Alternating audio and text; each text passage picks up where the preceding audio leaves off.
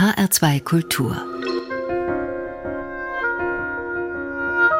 The Artists Corner Hörspiel Herzlich willkommen zu The Artists Corner Hörspiel, heute mit der Premiere des Hörstücks Le Grand Saint-Antoine von Björn S.C. Deigner.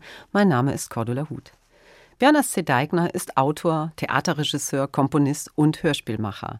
Geboren ist er 1983 in Heidelberg. Seine Ausbildung zum Regisseur hat er in Gießen absolviert, wo er angewandte Theaterwissenschaft studierte. Das Hörstück Le Grand Saint-Antoine ist Deigners vierte Arbeit für den HR. Nach der Inneren Meute aus dem Jahr 2010 hat Deigner die Komposition für das Hörspiel Die Jahre verantwortet, das zum Hörbuch des Jahres 2019 gewählt wurde. Nach dem Artist Corner Stück Unterland hat Deigner nun das Stück Le Grand Saint-Antoine geschrieben und mit eigener Musik versehen, als Regisseur inszeniert und selbst produziert. Erzählt wird nicht ganz aus Zufall die 300 Jahre alte Geschichte eines Schiffes, das wegen einer Epidemie nicht im Hafen ankern darf vor der Sendung hatte ich die Gelegenheit, mit Björn S.C. Deigner über sein Stück zu sprechen. Lieber Björn, guten Tag. Wie geht es dir? Hallo, ja, danke der Frage. Sehr gut. Also sehr gesund und ich glaube, den Rest stellt man momentan ja hinten an. Solange man nicht erkrankt ist, ist alles andere gut. Ja, ich frage nicht ganz ohne Grund, weil dein Stück ja auch viel mit einer Epidemie zumindest zu tun hat. Wir werden ja gleich dein Stück hören und ich wollte dich fragen, wie du auf die Geschichte gestoßen bist, die du hier erzählst. Hat es denn diesen Vizekönig von Sardinien wirklich gegeben? Hat es das Schiff wirklich gegeben?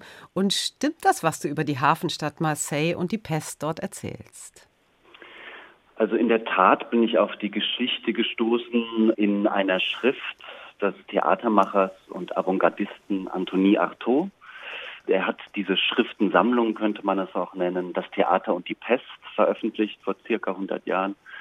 Und ähm, bei Artauds Texten treffen oft historisches, imaginiertes, selbstempfundenes zusammen. Und eine kleine Episode in einer Schrift bildet dieses Schiff, Le Grand Saint-Antoine. Das hat mich als Sujet sehr schnell interessiert. Antonin Artaud beschreibt den Vizekönig Sardiniens, wie er albtraumhaft wach liegt und von einer Krankheit, die man als Pest identifizieren kann, träumt, die seine ganze Bevölkerung sterben lässt. Das habe ich recherchiert und gemerkt, es ist doch sehr viel Historisches daran. Es ist sehr viel mehr Fleisch an der Geschichte, als ich äh, im ersten Moment gedacht hätte. Und deshalb ja, also die Vorkommnisse, die dem Hörspieltext zugrunde liegen, sind weitestgehend recherchiert und dementsprechend auch weitestgehend historisch korrekt. Es gab dieses Schiff genau in der Route, die beschrieben wird. Es gab diesen Vizekönig von Sardinien, der diesem Schiff Le Grand Saint-Antoine die Einfahrt in seinen Hafen verwehrt hat aufgrund eines Albtraums. Und es gibt all das, was später auch beschrieben wird, historisch belegt, Fälschereien, Betrug, Bestechungen, genauso wie äh, Gesundheitspässe es zur damaligen Zeit schon gab. Also das, was wir heute mit uns digital herumtragen, gab es in der Tat also vor langer, langer Zeit schon und jeder musste sich damit ausweisen. Das ist ja also eine sehr reale Sache. Viele Themen kommen uns ja sehr bekannt vor. Dass Menschen und Ladung nicht von Bord dürfen, haben wir im Zusammenhang mit Kreuzfahrtschiffen ja auch schon in der Zeitung lesen dürfen. Auch das Fälschen eben von Gesundheitszeugnissen und vor allem die vielen Toten. Das ist eine sehr starke Analogie zu unserer belastenden Pandemiesituation. Wie sehr ist das aber doch eine historische Pestgeschichte, die sich in den Mittelmeerhäfen abgespielt hat und weit zurückliegt? Also ich glaube, es ist der Zauber dieses Stoffes, dass es beides zugleich ist. Also zum einen würde ich absolut recht geben, das ist historisches Material, das unter gewissen Zeiten, unter gewissen Umständen sich so zugetragen hat. Und jeder Vergleich mit Historie hinkt, muss hinken. Zugleich bildet aber das Geschehen außenrum einen sehr großen Gleichklang zu dem, was wir jetzt gerade erleben. Ich habe das gerade eben schon mal anzitiert. Auch in deiner Frage kam es ja vor, welche Maßnahmen ergreift man, wie werden Maßnahmen torpediert, wo wird Zustimmung formuliert, auch von Seiten der Bevölkerung, wo wiederum nicht. Das alles war für mich die Möglichkeit, als Autor erstmal über die Jetztzeit zu sprechen, ohne über die Jetztzeit zu sprechen, weil viel mehr will das Stück erstmal gar nicht als diesen Stoff entdecken, der da eben 300 Jahre alt ist. Dass es darin dann aber Gleichklänge gibt, die einem ganz seltsam vertraut vorkommen. Das ging mir beim Schreiben so, das ging mir beim Inszenieren so, ging auch Jenny König, der Sprecherin, so, dass man immer wieder auf Dinge gestoßen wird, denen man sich gar nicht entziehen kann, dass man jetzt auf einmal sagt, aha, das kenne ich doch, so ist es doch jetzt gerade. Und das würde ich sagen, ist das, was vielleicht das Potenzial des Stoffes ist. Du hast mir zu dem Stück geschrieben, dass Karl Marx gesagt haben soll, die Dinge ereignen sich immer wieder, als Farce oder als Tragödie. Was ist damit genau gemeint oder was wolltest du mir damit sagen? Ja, oh ja, das ist äh, so ein Zitat, da kann man sich schnell die Finger verbrennen dran. Also Marx zitiert da Hegel und Hegel hat ja einen sehr spezifischen Geschichtsbegriff, in dem wir uns stetig weiterentwickeln als Menschheit. Vereinfacht gesagt, von einer Extreme zur nächsten, um irgendwann in der Mitte herauszukommen. Also vielleicht das einfachste Beispiel. Wir lebten vor urlanger Zeit in wilder Freiheit ohne Staaterei. Dann kam im Mittelalter der große Obrigkeitsstaat, der einen Großteil der Bevölkerung unterdrückt hat, um dann in der modernen Demokratie herauszukommen. Was Marx vielleicht meint mit diesem Ausdruck, dass die Dinge zweimal passieren, einmal als Tragödie und einmal als Farce, habe ich angebracht in Bezug auf diesen Stoff. Denn wenn man sich das Pestgeschehen vor 300 Jahren anschaut, sieht man, wie ohnmächtig die Menschen ihrem Schicksal gegenüberstehen. Sie stehen vor einem Krankheitsgeschehen, das sie nicht im Mindesten einschätzen können, äh, damit nicht umgehen können. Und dadurch wird es so virulent und grauenhaft. Das wäre ja auch sozusagen die Begrifflichkeit einer Tragödie. Man ist seinem Schicksal ausgeliefert. Die Farce dagegen ist ja ein Genre der Unangemessenheit, der unüberzogenen Mittel. Und wenn man sich heute vorstellen würde, dass Betroffenen von damals hierher reisen würden, sehen, wie wir eigentlich von Wissenschaft profitieren können, von Impfungen, von Maßnahmen, die nachweislich die Pandemie eigentlich erleichtern oder verkürzen sollen. Und dennoch versagen wir erheblich. Das könnte man unter Umständen schon eine Farce nennen. Und darin könnte man Marx recht geben. Einmal geschehen die Dinge als Tragödie und einmal als Farce. Ja, das ist eine gute Überleitung. Lass uns unsere HörerInnen nicht länger auf die Folter spannen und das Stück erstmal hören. Wir sprechen danach weiter und wünschen Ihnen viel Vergnügen.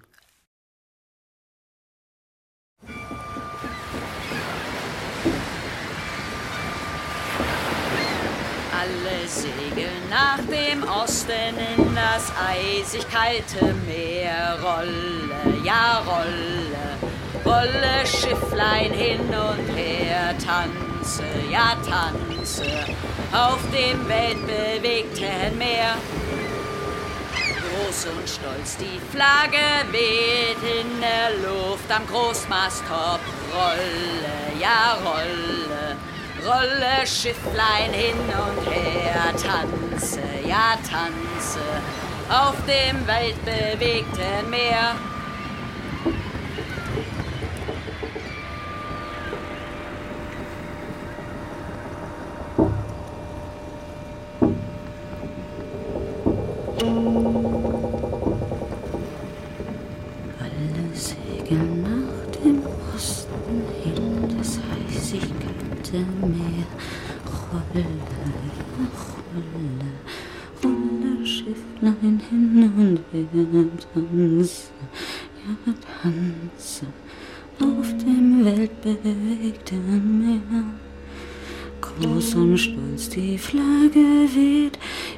der Luft am Großmasttop. Rolle, ja rolle, rolle, Schifflein hin und her. Tanze, ja tanze auf dem weltbewegten Meer. Le Grand Saint Antoine von Björn S.C. Deigner.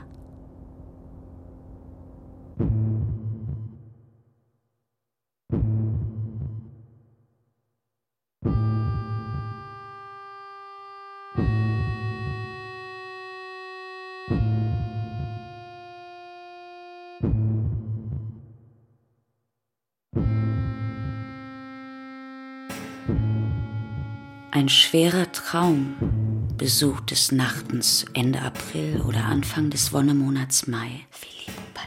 Im Jahre 1720 einen Mann namens Filippo Pallavicino, Baron von Saint-Remy aus dem Herrschergeschlecht der Savoyen, und Vizekönig von Sardinien. Baron von Saint-Remy. Geboren in Turin.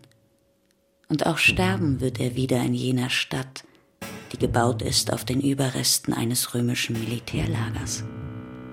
Seit 200 Jahren Hauptstadt des Herzogtums Savoyen. Doch Turin ist weit entfernt jetzt. Sardinien. Sardinien. Sardinien. Die Insel wie ein Fußabdruck, von den Griechen darum Sandalion genannt, liegt 200 Kilometer vom Festland entfernt, im salzigen Wasser des Mittelmeers. Und böse Träume ziehen über das Eiland.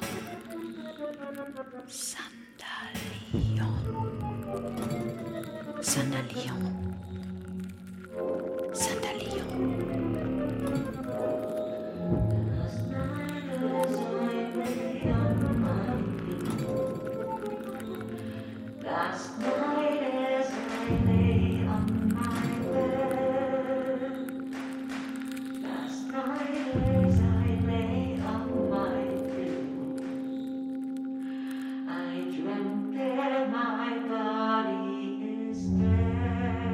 Der Monarch der Insel liegt wie im Fieber. In einer Nacht ohne Sterne! Filippo Pallavicino atmet unruhig. Doch auch die Dienerschaft schläft in dieser Nacht und kann den Regenten nicht erlösen. Zittern! Sieht nicht den Monarchen zitternd in einer Nacht ohne Sterne. Seine Augen unter den Lidern! Die Haut mit kaltem Schweiß bedeckt. Die Haut! Und jedes Härchen stellt sich auf. Seine Augen unter den Lidern gehen schnell hin und her und sein Atem wird immer wieder so sehr gedrückt von der Kehle, dass seinem Körper ein Stöhnen entflieht.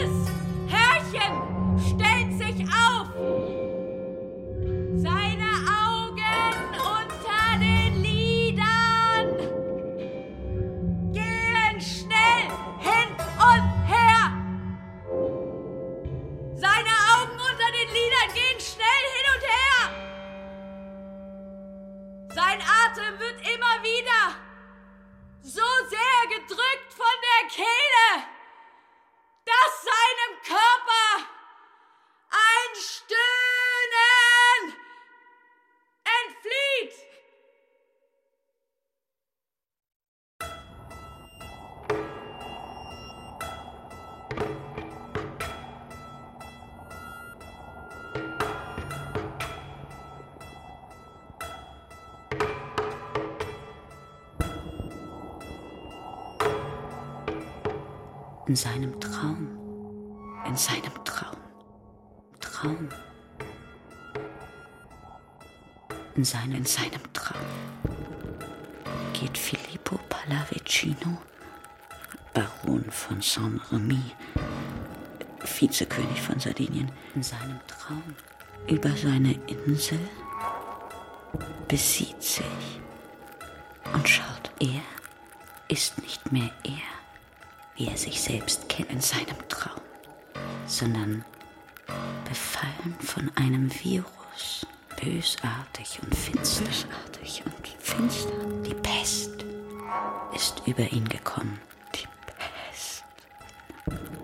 Er spürt den Erreger, wie er die Körpersäfte zerfrisst, die sich scheu zurückziehen und in Auflösung begriffen sind.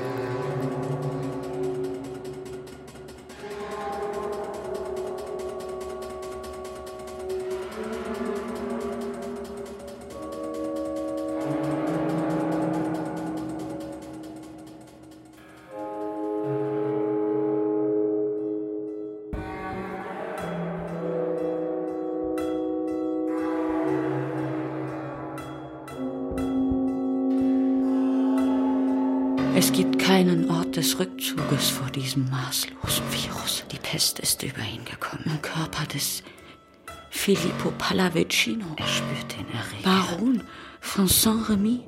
Vizekönig von Sardinien. Wie er die Körpersäfte zerfrisst. Und schwindelerregend schnell wird der Stoff seines Körpers aufgezerrt und zäh sich scheu zurückziehen und in Auflösung begriffen. Der Monarch sieht seinen Körper, der sich in Kohle verwandelt. Er zerfällt in Staub. Wie alles von Staub gemacht ist und wieder zu Staub zerfallen muss. Ausgeglüht, bis ins Mar ausgeglüht, wird sein Körper zu kleinsten Teilen vom Wind mit Leichtigkeit auf die Erde verstreut. Zu kleinsten Teilen. Es gibt keinen Menschen mehr, der Filippo Pallavicino hieß. Es gibt keinen Menschen mehr. Nur hier und da Filippo Pallavicino. Eine weitere Schicht Sediment. Nur hier und da. Eine weitere Schicht. Nur hier und da. Nur hier und da. Eine weitere Schicht Sediment alten Lebens auf dem Gestein Sardiniens. Eine weitere Schicht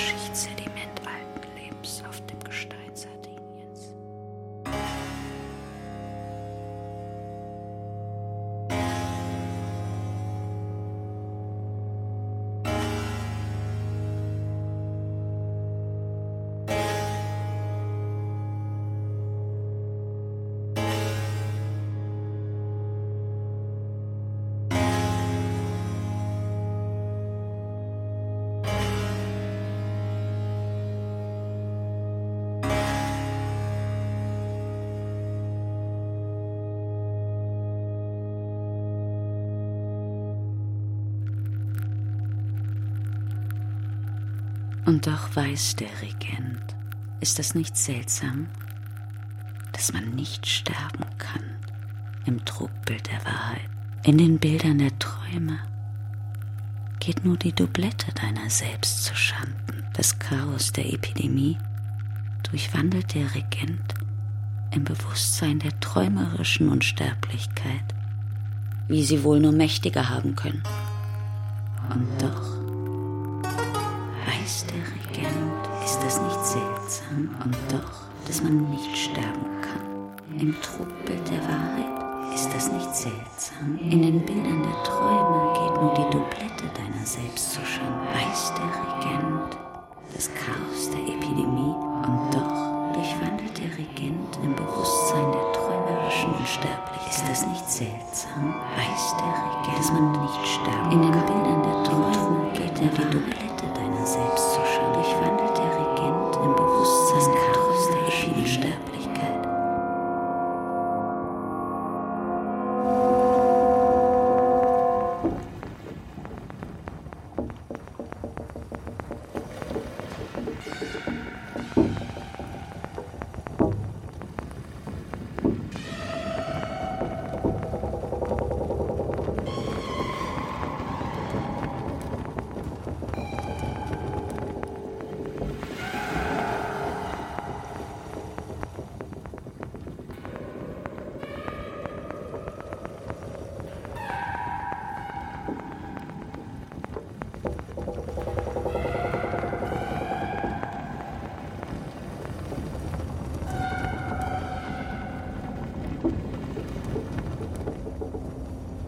Gestoßener Atem.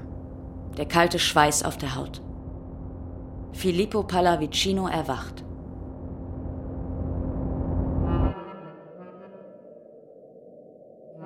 Auf Matrosen die Anker gelichtet, Segel gespannt und den Kompass gerichtet. Liebchen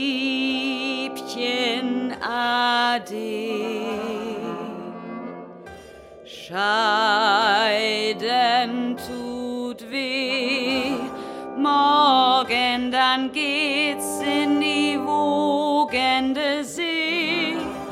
Morgen dann geht's in die wogende See.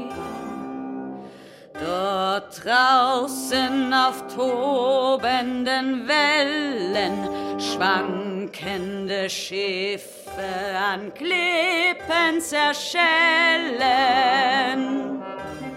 In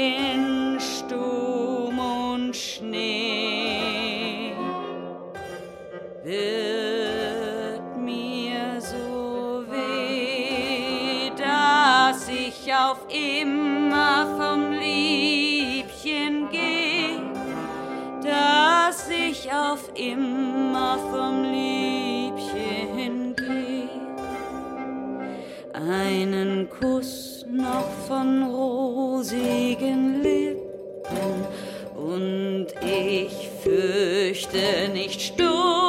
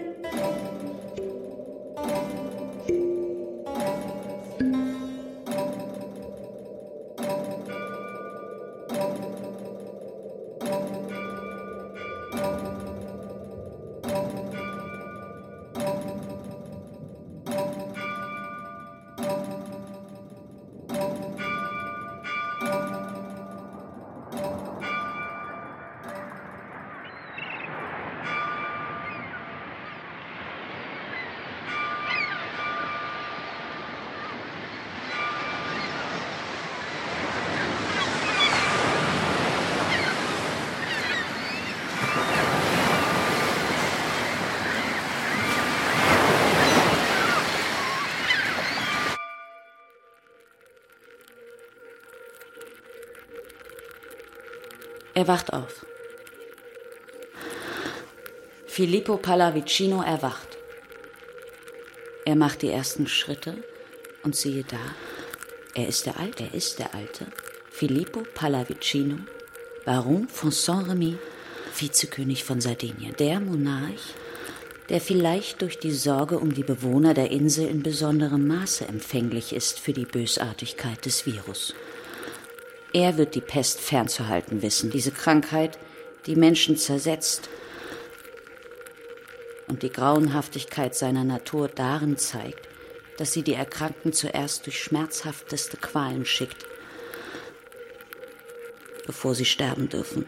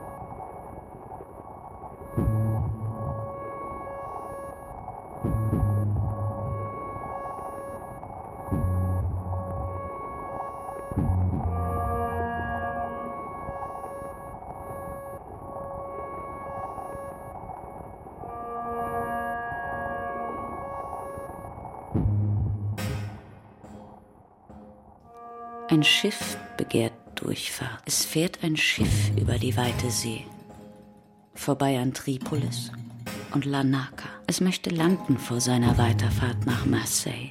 Ein Schiff fährt über die weite See. Prall gefüllt der Bauch mit feinem Stoff, doch der Regent, den Geschmack des Traumes noch im schlafwarmen Mund, lässt die Kanonen der Stadt auf das Schiff richten. Es fährt ein Schiff über die weite See und schaukelt bald brennend in den Wellen. Er gibt Befehl, sofort zu wenden. Außerhalb seines Eilands soll der Dreimaster die Segel setzen, sonst werde das Schiff versenkt. Es fährt ein Schiff über die weite See, vorbei an Tripolis und Larnaca. Ein Schiff fährt über die weite See, prall gefüllt der Bauch mit feinem Stoff. Die Berater des Monarchen sind entsetzt. Man ist diese Art zu herrschen nicht gewohnt von Filippo Pallavicino, Baron von Saint-Remy, Vizekönig von Sardinien. Es fährt ein Schiff über die weite See und schaukelt bald brennend in den Wellen.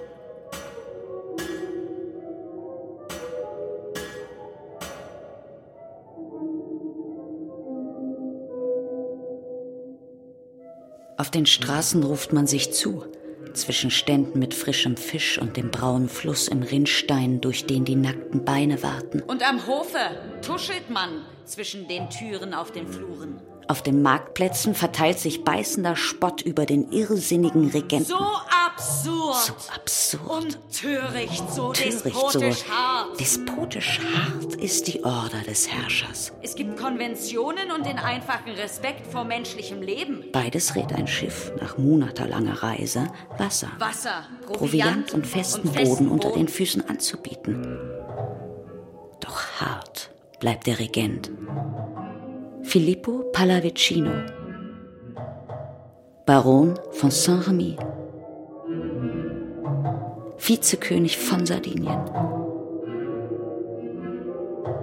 hat in diesem Schiff seinen Traum wiedererkannt.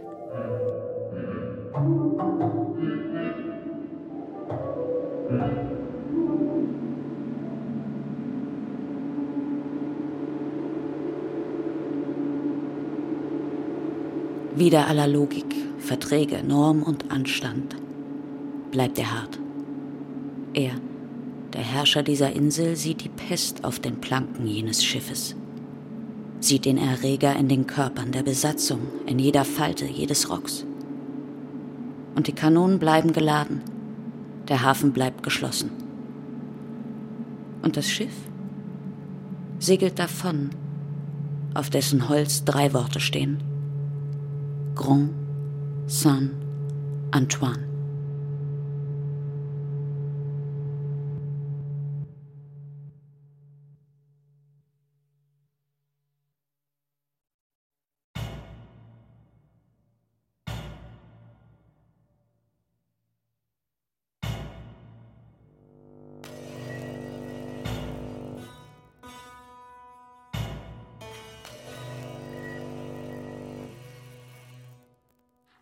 Ein Schifflein ziehet leise den Strom in seine Gleise. Es schweigen die drin wandern,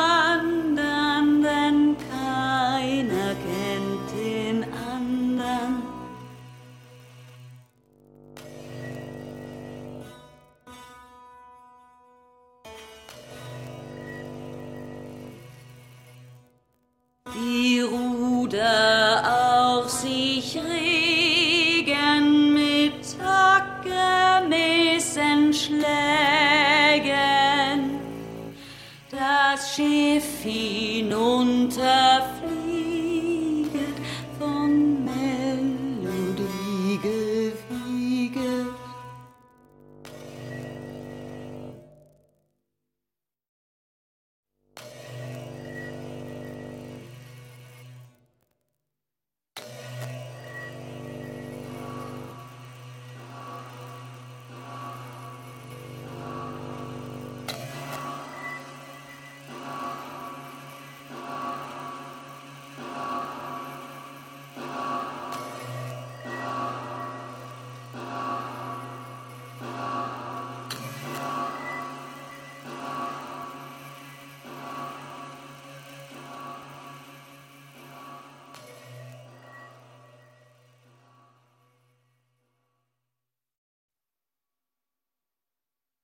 Es fährt ein Schiff über die weite See, vorbei an Tripolis und Larnaca.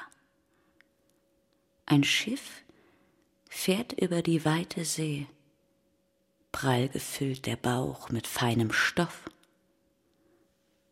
Es fährt ein Schiff über die weite See und schaukelt bald brennend in den Wellen.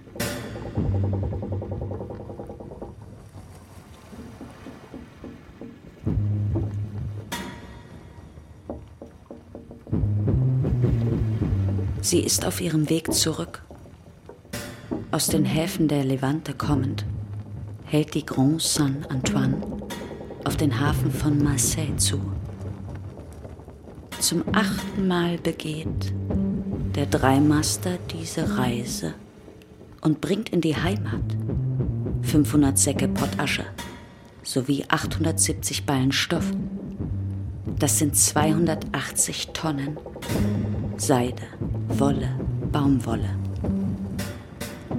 Jean-Baptiste Chateau hat allein 300.000 Livres in die Unternehmung investiert. Es wartet ein guter Schnitt. Es wartet ein guter Schnitt auf den Kapitän und Geschäftsmann beim Weiterverkauf im Hafen Marseilles, jenem Drehkreuz Europas, von dem aus die fernen Güter auf das Festland verteilt werden.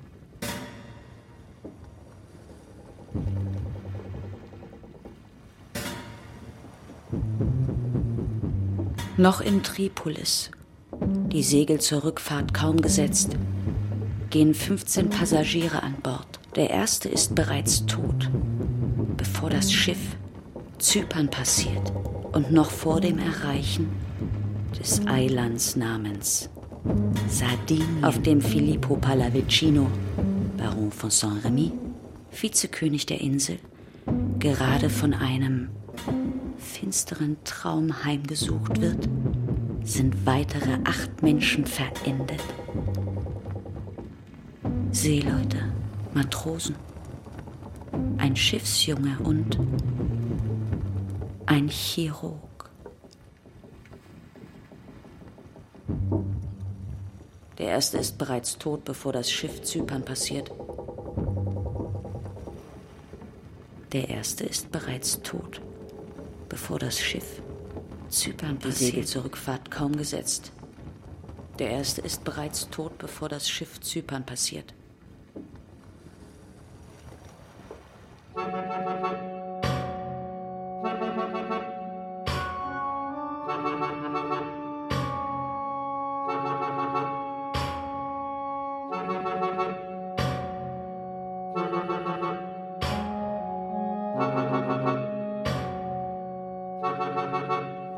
Fehlt diesen Menschen? Fehlt diesen Menschen?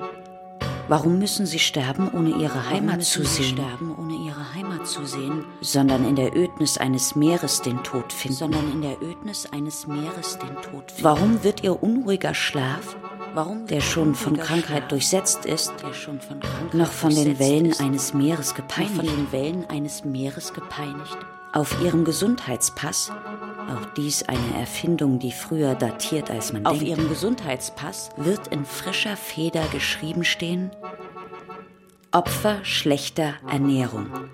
Opfer schlechter Ernährung. Opfer schlechter Ernährung. Vier Pestwellen hat Frankreich allein im Jahrhundert davor Vier Pestwellen erlebt. hat Frankreich allein im Jahrhundert davor erlebt, um die Bürger zu schützen. Und alle Maßnahmen, die erlassen wurden, um die Bürger zu schützen, Bestimmungen und Verbote sind wie alle Anordnungen, Bestimmungen und Verbote einen Lügner, der bereit ist, sie geschickter zu umgehen. Sie fordern lediglich einen Lügner, der bereit ist, sie geschickter zu umgehen.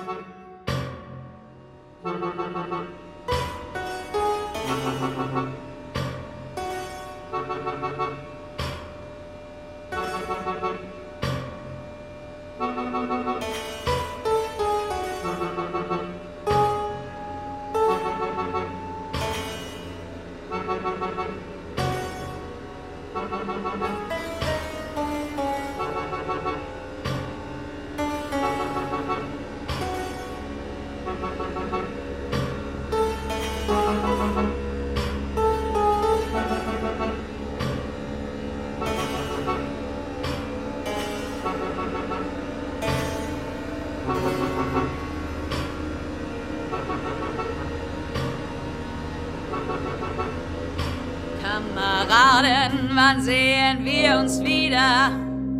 Kameraden, wann kehren wir zurück? Wann setzen zum Trunke wir uns nieder und genießen ein traumhaftes Glück? In den Aufzeichnungen des Pestschiffes ist ein Zwischenhalt verschwiegen. Eine Rede von Brüsk an der malerischen Küste der Côte d'Azur, wie Stephen Liégeat sie 150 Jahre später taufen wird, des Wassers wegen, das blauer als der Himmel scheint, an diesem verträumten Ort wirft die Grand Saint Antoine ihren mächtigen Anker in den Meeresboden. Der eine liebt Gin oder Wodka, der andere liebt irgendein Weib. Der dritte liebt Schwerter und Kämpfe, doch in einem sind alle sich gleich. Niemand darf wissen, dass Jean-Baptiste Chateau, Kapitän und Geschäftsmann, an diesem stillen und malerischen Ort den Bürgermeister Marseilles trifft. Um die Messe von Beaucaire rechtzeitig zu erreichen, fälschen sie kurzerhand die Gesundheitspässe der Toten.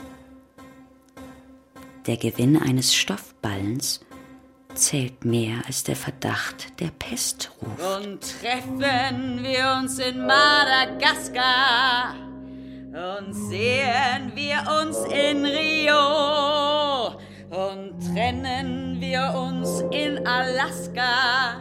Ja, dann heißt es das nächste Mal wo?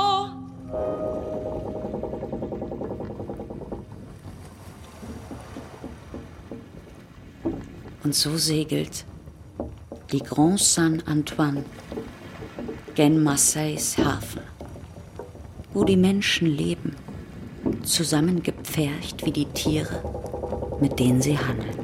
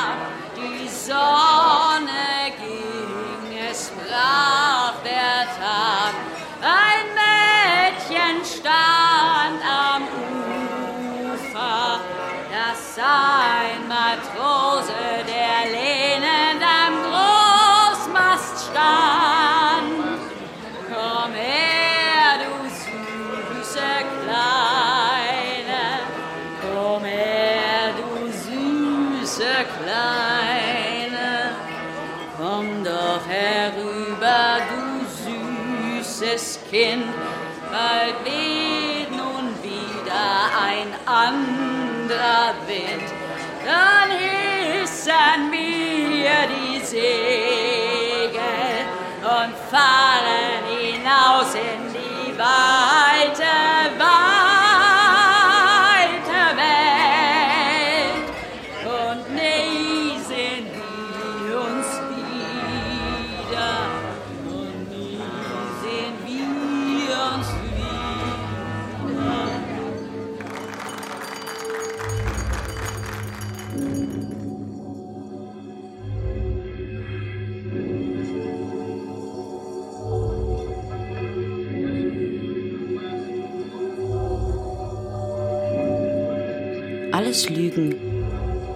gefälschten Papiere, es scheint nichts zu nützen. Bei der Ankunft im Hafen Marseilles stirbt ein weiterer Matrose der Grand Saint Antoine und nach ihm eine der Wachen an Bord. Dann ein Lehrjunge und schließlich erliegen sechs der Träger binnen kurzer Zeit der Krankheit. Sie alle berührten den Stoff, dessen Falten von Flöhen behaust waren, die den Erreger dem Menschen weiterreichten. So wird das Schiff in Quarantäne geschickt. Vor den Toren der Stadt hat es 30 Tage zu liegen. Alles Lügen, die gefälschten Papiere, es scheint nichts zu nützen. Bei der Ankunft So im Hafen Marseilles stirbt ein weiterer Matrose der Grand Vor den Saint Toren Antoine. der Stadt und nach ihm eine der Wachen an Bord, dann ein Lehrjunge und schließlich erliegen sechs der Träger binnen kurzer Zeit der Krankheit. Frisch auf Matrosen, der Wind geht gut, die Anker lichtet, ist Gordy Fock. Schmeißt Backbord los die Leinen und zieht das Rasegel vor bis an die Top. Und lasst das Mädchen weinen und lasst das Mädchen weinen. Und lasst das Mädchen weinen. Und lasst das Mädchen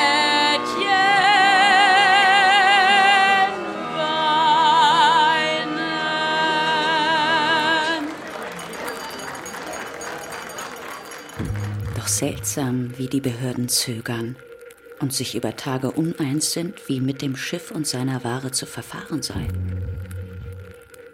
Ein Strolch mag sagen, es gehe nicht mit rechten Dingen zu, dass ganz plötzlich die Order gegeben wird, die verbliebenen acht Passagiere ins Lazarett zu überführen und nach nur zehn schmalen Tagen auf freien Fuß zu setzen. Wen soll es wundern, sind ihre Gesundheitspässe doch tadellos. Und mit den Kranken kommen die Stoffballen neben dem Lazarett zum Liegen, nicht die gesamte Fracht. Lediglich einige Ballen, Seide, Wolle, Baumwolle. Aber gerade genug, um einen guten Schnitt auf der Stoffmesse zu sichern, im Falle, dass die Grand Saint-Antoine auf lange Zeit in Quarantäne geschickt wird.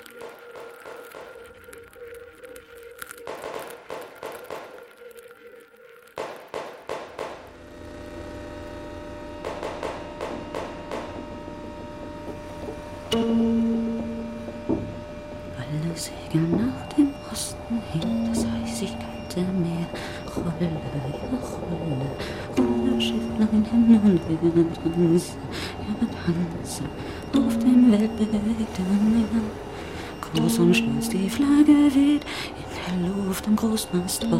Rolle, ja rolle, rolle, Schifflein hin und her. Tanze, ja tanze auf dem weltbewegten Meer.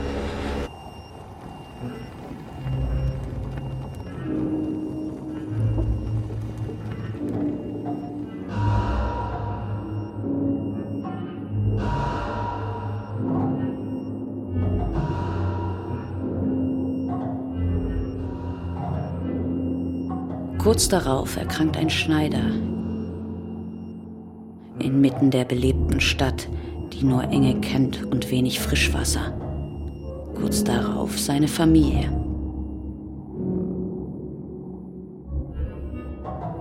In den kommenden Monaten des Sommers durchlebt Marseille einen Albtraum. Innerhalb eines Monats kommen auf jeden Tag 1000 Tote. So hat die Stadt keine neuen Stoffe gesehen, denn diese werden zurück auf das Schiff geladen und in Brand gesetzt. Oder, wie man auch sagen könnte, angesteckt. Das brennende Schiff vor den Toren der Stadt brachte nach Marseille keine fernen Gewebe, sondern eine andere Fracht. Da schaukelt sie nun, da schaukelt sie nun, da schaukelt sie nun, die Fackel, da schaukelt sie nun. Da schaukelt sie nun, die Fackel Marseilles. Die Fackel Marseilles.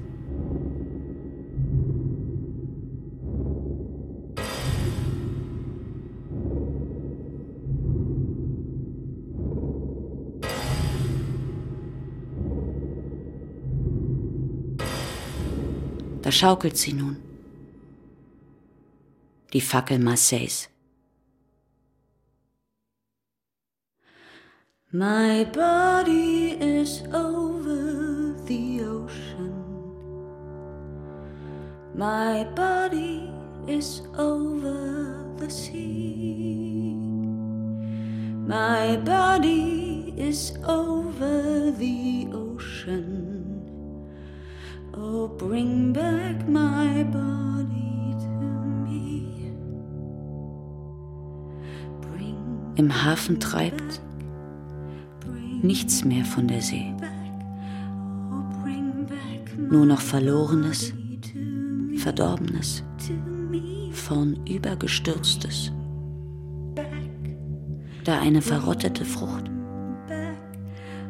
dort ein Stück fauliges Brot. In einer anderen Zeit hätte der Anblick den Ekel gerührt. Aber zu schnell gewöhnt sich der menschliche Geist, oder soll man sagen, so grausam greift die Pest damals um sich. Hunderttausend gestorben, verrenkt und verloren. Zahlen reichen doch nicht. Jeder Tote hat ein Gesicht. Wie durch Gottes Strafe im Wasser des Hafens das schwimmende Bleiche, nur eine weitere Leiche. Oh, blow the winds over the ocean. Oh, blow the winds over the sea. Oh, blow the winds over the ocean and bring back my body to me. Bring back, bring back, oh, bring back my body to me, to me. Bring back, bring oh, bring back my body to me.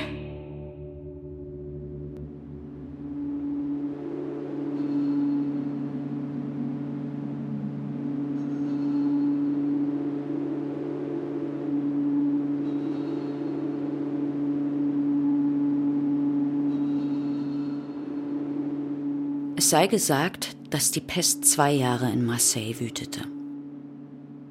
Dem erneuten Ausbruch fielen 100.000 Menschen zum Opfer. Die geringe Zahl erklärt sich nur über die Erfahrung, die die Menschen das Jahrhundert davor mit dem Virus gemacht hatten. So wussten sie es in seiner Gefräßigkeit einzudämmen. Es sei auch gesagt, dass der Kapitän und Geschäftsmann Jean-Baptiste Chateau in diesen Jahren unter Anklage im Gefängnis einsaß. Er wurde aus Mangel an Beweisen und ohne Prozess freigesprochen. Der Bürgermeister Marseilles wurde auf dem Höhepunkt der Epidemie für seine Tapferkeit geadelt. Es bleibt auch zu erwähnen, dass die Pest bereits in der Stadt wütete noch bevor die Grand Saint-Antoine Marseille erreichte. Das Schiff mag Erkrankte mit sich gebracht haben. In den armen Vierteln der Stadt allerdings war die Pest schon längst angekommen.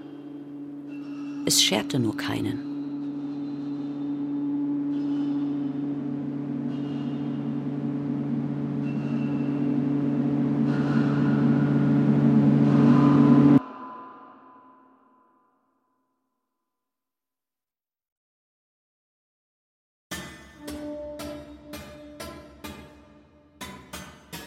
Le Grand Saint-Antoine von Björn S.C. Deigner. Mit Jenny König. Regie und Musik der Autor. Autorenproduktion im Auftrag des Hessischen Rundfunks 2021. Dieses sowie alle unsere Hörspiele können Sie auch über die ARD Audiothek App hören. Vor der Sendung habe ich mit Björn S.C. Deigner sprechen können und ich wollte erfahren, wie er selbst als Künstler, der auf Aufführungen, die nicht stattfinden können, ja angewiesen ist, damit umgeht. Björn, wie geht es dir in dieser Zeit, wo du nicht aufführen darfst? Wie kommst du damit klar? Ja, ich kann sagen, dass das pandemische Geschehen für mich wie eigentlich für viele meiner KollegInnen ein sehr großer Einschnitt war. Also zum einen, wie du sagst, gibt es eine sehr große Verunsicherung der Jetztzeit durch Ausfälle, Verschiebungen, Da bin ich etwas vom Glück gesegnet gewesen. Viele Aufführungen oder Premieren kamen gerade noch raus, wurden dann zwar nur verkürzt gespielt, aber immerhin wurden sie gespielt. Das ist die eine Seite der Pandemie. Die andere ist aber die Verunsicherung, die in die Zukunft zeigt. Also die große Frage, wie wird es der Kunst gehen, die wir schätzen, mit der wir uns auch als Gesellschaft identifizieren? Wie wird es der in den nächsten Jahren noch gehen? Und da erlebe ich bei mir, wie auch bei vielen meiner KollegInnen, eine sehr große Verunsicherung. Man muss sagen, ja, es gab Hilfen. Die haben auch geholfen. Auch ich habe die in Anspruch nehmen dürfen und müssen. Das war ein großes Glück. Auf der anderen Seite, wenn man aber längerfristig schaut, ist das natürlich nur ein Tropfen auf den heißen Stein gewesen. Und wenn man jetzt quasi sieht, wie Institutionen immer effizienter eingespart werden sollen, dann ist das, glaube ich, eine Aufgabe, vor der die ganze Gesellschaft steht. Nicht nur die Kunst, aber eben auch die Kunst und wo sehr viele Künstler, so wie ich, gerade bangen, dass wir nicht jetzt eine Beschleunigung von Vorgängen erleben, die uns am Ende alle abschafft. Das wäre sehr schade. Vielleicht ist das Komponieren und Produzieren im heimischen Studio ja hier auch eine gewisse Lösungschance für dich gewesen. Lass uns etwas genauer auf die Entstehung deiner Musik schauen. Du hast ja bei dem Hörspiel von Annie Ernaux bereits die Komposition verantwortet und nun dein zweites Hörstück vorgelegt, bei dem du alles aus einer Hand schöpfst. Text, Komposition und dann auch die Mischung. Wie funktioniert so ein Prozess? Gerade das Komponieren ist ja etwas, das ich persönlich mir eigentlich gar nicht richtig vorstellen kann. Sting hat letztens in einem Interview gesagt, Komponieren ist wie Angeln. Man geht raus und manchmal fängt man man was und mal nicht. Kannst du damit was anfangen? Ist das bei dir auch so? Also ich bin ja Hobbyfischer. äh, insofern taugt mir das Bild sehr gut äh, mit dem Angeln gehen und manchmal fängt man was, manchmal nicht, weil das hängt ja nicht nur mit einem selber zusammen und mit dem richtigen Köder, es hängt auch am Fisch, es hängt am Wetter, es gibt unzählige Stellschrauben, die ermöglichen, ob man etwas fängt oder nicht. Ich glaube, es ist beim Komponieren schon auch ähnlich. Sting hat sicherlich einen ganz anderen Einschlag in seiner Komposition, weil er popmusikalisch arbeitet. Das ist nochmal sehr verdichteter auf dreieinhalb Minuten. Wenn man für Hörstücke arbeitet, hat man einen längeren Bogen. Und man hat in der Regel eine Vorlage, mit der man umgeht, sei das ein Text oder sei das Aufnahmen, auf die man reagieren kann. Zugleich aber muss ich sagen, ich finde es gar nicht so leicht, es zu beschreiben, weil man in der Tat es selber gar nicht oft tut.